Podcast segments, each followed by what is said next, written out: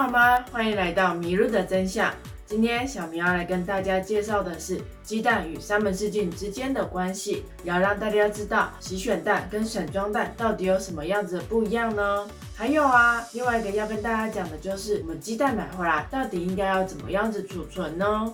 我们先来介绍什么是沙门氏菌。沙门氏菌是一八八五年的时候由沙门所发现的细菌素。沙门氏菌是很容易存在于肉鸡跟蛋鸡体内的细菌。当我们食用了受到污染的鸡蛋或者是鸡肉的时候，体内含有一定量的沙门氏菌，就可能会感觉到头痛、发烧、恶心、腹泻、肠胃道痉挛等症状。有时候甚至会更进一步有血液或者是其他器官的感染。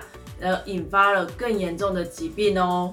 根据美国 CDC 的统计，沙门氏菌预估每年大约会有一百三十五万人受到感染，其中两万六千五百人是需要住院，可能会造成四百二十人的死亡。然而，沙门氏菌其实是一个统称，里面会有很多种不同种的沙门氏菌，每一种不同的沙门氏菌对于人类以及动物的影响其实都是不一样的。为了方便称呼，我们之后就会以沙门氏菌来做代称哦。那鸡蛋跟沙门氏菌是什么关系呢？沙门氏菌主要生长于鸡只的内脏器官或者是它的生殖道当中，这也就是为什么鸡蛋会成为感染源之一的原因。接下来来介绍到底鸡蛋是怎么样子形成的。鸡蛋的形成是由母鸡的卵巢生成蛋黄之后，再经过生殖道逐渐形成蛋壳，而成为我们所熟知的鸡蛋。如果母鸡的卵巢受到沙门氏菌的感染，那它的蛋黄也有可能受到沙门氏菌的感染。但是大多数的沙门氏菌主要是感染蛋白或者是蛋壳，这取决于沙门氏菌感染的位置到底是蛋壳生成前还是在蛋壳生成后哦。沙门氏菌也很容易在鸡只的粪便当中生长。如果鸡舍里面有受到沙门氏菌的感染，那很可能变相就成为沙门氏菌的培养箱了。要怎么样让鸡蛋远离沙门氏菌？第一个就是让沙门氏菌活得不好。科学家发现，特定的沙门氏菌要在蛋白中生长，它的条件与较高的铁、较低的酸碱值、较高的沙门氏菌有关哦。第二种方式就是将蛋壳外面的沙门氏菌清洗掉。科学家有做小型的动物实验来比较鸡蛋有清洗跟没有清洗它的蛋壳上面的细菌数，结果他们发现有清洗的鸡蛋，不管是褐色蛋或者是白色蛋，它的细菌的数量都比较低哦。第三个方法就是用被认为安全的抗菌剂来处理鸡蛋，像是这篇研究文献使用的就是植物性来源的抗菌剂，作为减少沙门氏菌的手段。第四个方法就是延长光照时间。研究显示，延长光照时间与减少沙门氏菌有关哦。第五种方式就是用不同的换羽方式。过去的研究显示，使用进食来做换羽的方式，可能造成鸡只的免疫力产生变化，进而使得沙门氏菌更容易感染鸡只。而用麦麸代替进食的换羽方法，可以有效的减少沙门氏菌。也可以让鸡只的性状更好哦。第六种方式就是使用疫苗。沙门氏菌其实是有鸡用的疫苗，然而就像我们前面所说的，沙门氏菌其实是个统称，它有很多种不同的沙门氏菌。这些疫苗通常是使用沙门氏菌表面的脂多糖，也就是 LPS 来做设计。不同种的沙门氏菌有可能有不同的 LPS，因此疫苗的效果也就没有这么的广效喽。厂商有在研发新的广效型疫苗。小米老公博士班的同学，其中就有一位是在研究这种疫苗。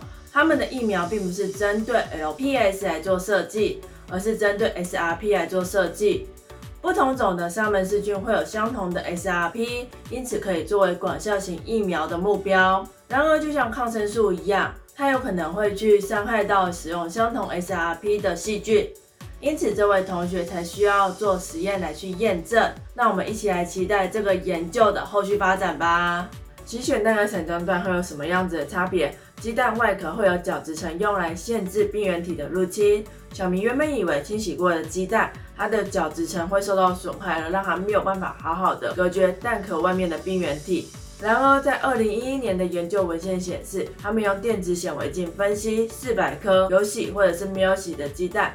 他们发现清洗过的鸡蛋的蛋壳角质层虽然有不同程度的损伤，但是认为跟对照组是没有差异的。二零一八年的研究文献显示，商业清洗后的鸡蛋蛋壳角质层会被部分去除，但是他们用电子显微镜下去观察蛋壳，发现角质层上面用来隔绝病原体的蛋白质仍完好无损。也就是说，就算角质层被部分去除，但是蛋壳依旧会有角质层的蛋白质所保护着哦。散装蛋通常是指没有经过特殊处理，直接从鸡舍拿到市面上去贩售的鸡蛋。这种散装的鸡蛋通常会比洗选蛋来的便宜，原因是因为洗选蛋加工也是需要成本的。散装蛋蛋壳外面的沙门氏菌也不用担心会入侵到鸡蛋里面，但是我们手拿鸡蛋或者是打开鸡蛋的时候，有可能接触到沙门氏菌，所以我们可以在使用之前，就像清洗蔬菜一样，把鸡蛋清洗一下，这样子会比较干净。鸡蛋买回来要怎么样储存？冷藏储存是让保存期限比较长的一种方式。洗选蛋它的鸡蛋的蛋壳本身算是比较干净的，就算直接放入冰箱，也不用害怕它会污染到冰箱里面的食物。散装蛋它的蛋壳外面可能会有沙门氏菌，所以如果直接放入冰箱，容易污染到冰箱里面的食物。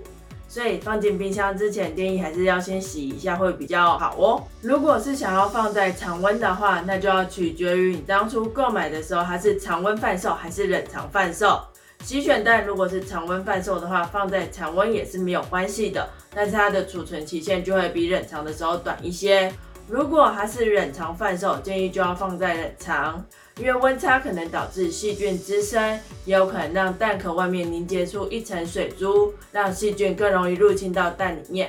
散装蛋通常是常温贩售，所以放在常温储存是没有问题的。但它如果跟其他食物放在一起，很容易污染到其他的食物。如果是清洗过的散装蛋，建议就要放在冰箱去储存了，因为蛋壳上如果有水的话，容易让细菌入侵到鸡蛋里面。今天的讲解就到这边啦，希望大家都能远离沙门氏菌，让自己的鸡蛋完好无损。如果喜欢我们，请帮我们点击订阅和喜欢，并追踪我们的 FB 粉丝专业，或者是我们的万能讨论区，也可以分享给你们的亲朋好友。米露团队感谢您与我们一起用科学文献以及知识的方式探寻米露的真相。我是小明，我们下次见喽，拜拜。